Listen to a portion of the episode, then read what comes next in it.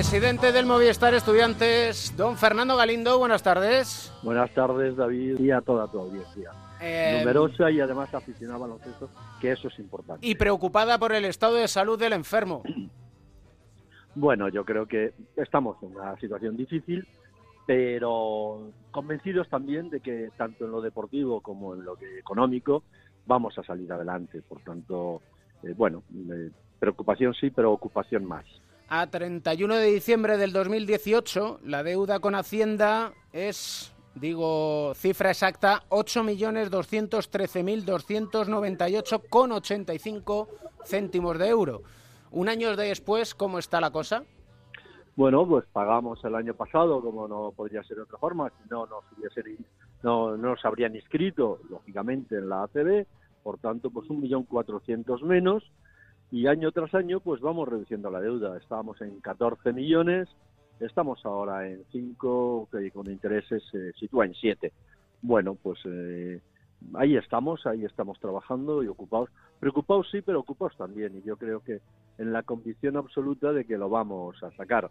Eh, este año teníamos garantizada, por supuesto, digamos, finalizar la temporada y ya yo creo que con algunos datos y algunas gestiones que estamos haciendo, pues seguramente eh, podremos trabajar de aras a la continuidad.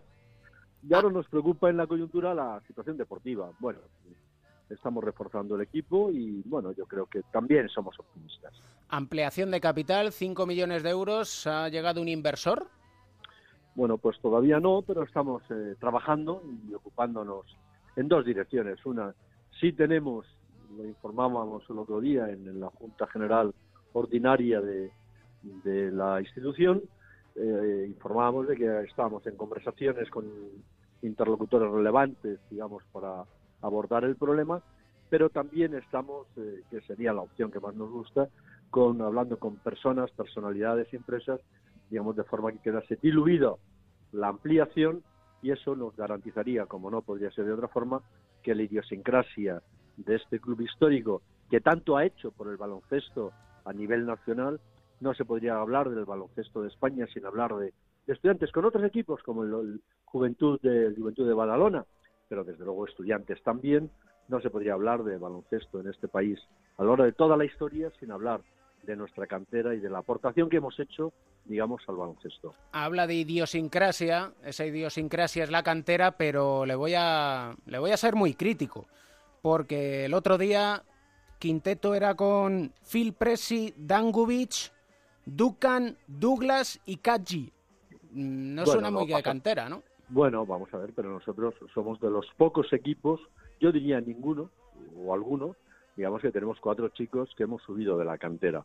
Que en un momento no coincida, eh, digamos, jugando, en concreto en un momento determinado, y bueno, pues es posible, pero siempre fue así.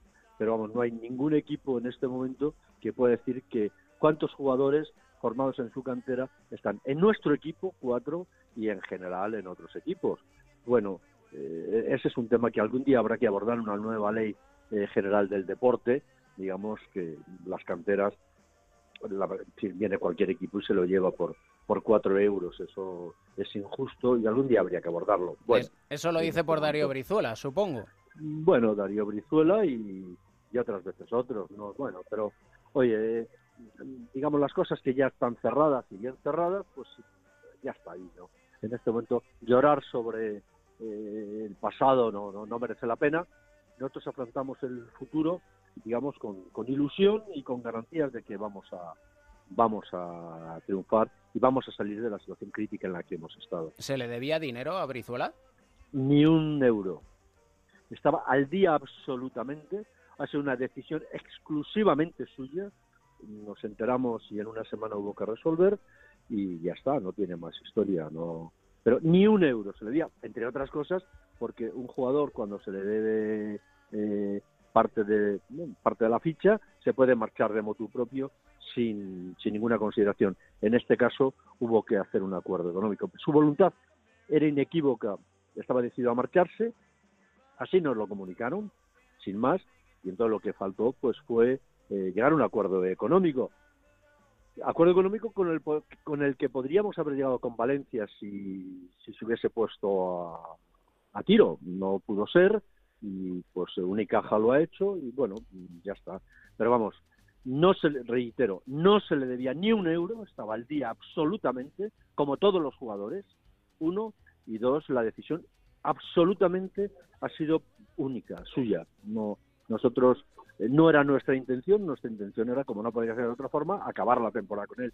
De hecho, le ofrecimos hace poco tiempo, le ofrecimos la renovación de nuevo por dos temporadas, o sea que no, digamos, con, con cláusula de, de, resolución de cada temporada. No, no, nosotros queríamos que se quedase, él no quería quedarse, se ha marchado, es su decisión y nosotros no teníamos nada. Hombre, tendríamos algo que decir, pero no podíamos decir nada. Mm, sobre todo porque lo dijeron en verano y no se puede hacer frente, como es lógico, con la deuda que existe al altísimo sueldo que le había puesto Valencia Basket. Pero no quiero entrar en eso, que es harina de otro costal, que diría él, y como dijo antes del pasado, pero usted es presidente del Estudiantes desde el 2014, consejero desde el 2008. Sí. La si no me equivoco, es presidente del club y presidente de la fundación. Sí, en efecto, no te equivocas. Máximo accionista, podemos decir. informado como ya sabíamos. O sea que no, perfecto. ¿Autocrítica se hace viendo que desde hace 10 años el estudiante está como está? No, vamos a ver, nosotros tenemos un presupuesto que es el que es. Teníamos, cuando yo llegué a la presidencia de estudiantes, y debo de reconocer también que el que estuvo anterior, eh, a mí, Juan Francisco, también lo había hecho con la misma intención y la misma voluntad. Y bueno, pues la decisión que habíamos adoptado era que el levita, es decir, eh, de cada año fuese eh, positivo, es decir, que en ningún caso, ninguna temporada gastásemos más de lo que ingresábamos. Lo que pasa es que el pequeño beneficio que obteníamos era claramente insuficiente eh, para hacer frente a la deuda con, con la agencia tributaria, con Hacienda. Por cierto, que además reconocemos que hay que pagar y no hay más discusión al respecto. Por tanto, es decir, a pesar de que eh, nosotros estamos haciendo frente a esa deuda, eh, digamos, con dificultades, pero vamos, reitero, cada temporada cerrábamos con algún beneficio insuficiente para pagar la deuda. Ese era un compromiso, digamos, de, este equipo, como lo fue del equipo anterior. El, el Atlético de Madrid ha ofrecido pagar X dinero durante dos años si la actual junta directiva abandona su cargo? Vamos a ver, a mí si alguien viene con la solución, yo me voy pasado mañana. O sea, digo un poco, jamás seré un obstáculo, digamos, si hay una solución eh, para, para la institución. Eso eh, lo he reiterado más de una vez. Yo estoy aquí eh, por amor al arte, como se sabe, aquí los directivos no cobramos, nos cuesta. A mí lo que me puedo decir es que me ha costado, pero vamos, que eso no, no es un tema que, que no debe ser objeto ni siquiera de debate. Si aquí viene alguien con ganas de trabajar y con soluciones, adiós, es decir, todo lo contrario, en, en mí y en todo el equipo que hay actualmente va a encontrar colaboración. ¿El Atlético de Madrid pagaría 12 millones de euros en dos años? Bueno, yo no hemos hablado con el Atlético de Madrid. Para empezar, yo creo que eso conviene aclararlo. Es decir, el Atlético de Madrid no tiene que ser el pagano de nada. Ni hemos hablado ni pensamos ni pensamos que pueda ser eh, la solución. Ojalá cualquier solución es válida, ¿eh? no, no, no, no voy a negar ninguna y ni siquiera tampoco al Atlético de Madrid, por supuesto. Dicho eso, pero no tenemos, ni hemos tenido, ni tenemos en este momento ninguna conversación con el Atlético de Madrid. Pero vamos, a la pregunta concreta, si aquí viene alguien, sea el Atlético de Madrid o quien fuere, y está dispuesto a, a asumir, ya no digo la deuda, el compromiso de sacar esto adelante. Pero vamos, las puertas abiertas, la colaboración absoluta y la dimisión en el minuto cero o en el minuto uno, vamos. No hay ni, pero vamos, aquí aquí estamos para trabajar, no estamos, eh, no nos lucimos, si esto, hombre, se puede lucir uno en otras situaciones, en esta además no, eso eh, queda claro, lo debo dejar manifiestamente claro y no hay más historia al respecto. Ojalá que en el 2020 haya solución a los problemas económicos del estudiantes. Le digo desde el cariño que le tengo a la entidad que conviene reflexionar respecto a lo que es lo que decía, la idiosincrasia del club. Porque, sinceramente, en seis temporadas, solo he echado el ojo a seis temporadas, que son las que lleva usted al cargo. 47 jugadores diferentes han pasado por el equipo.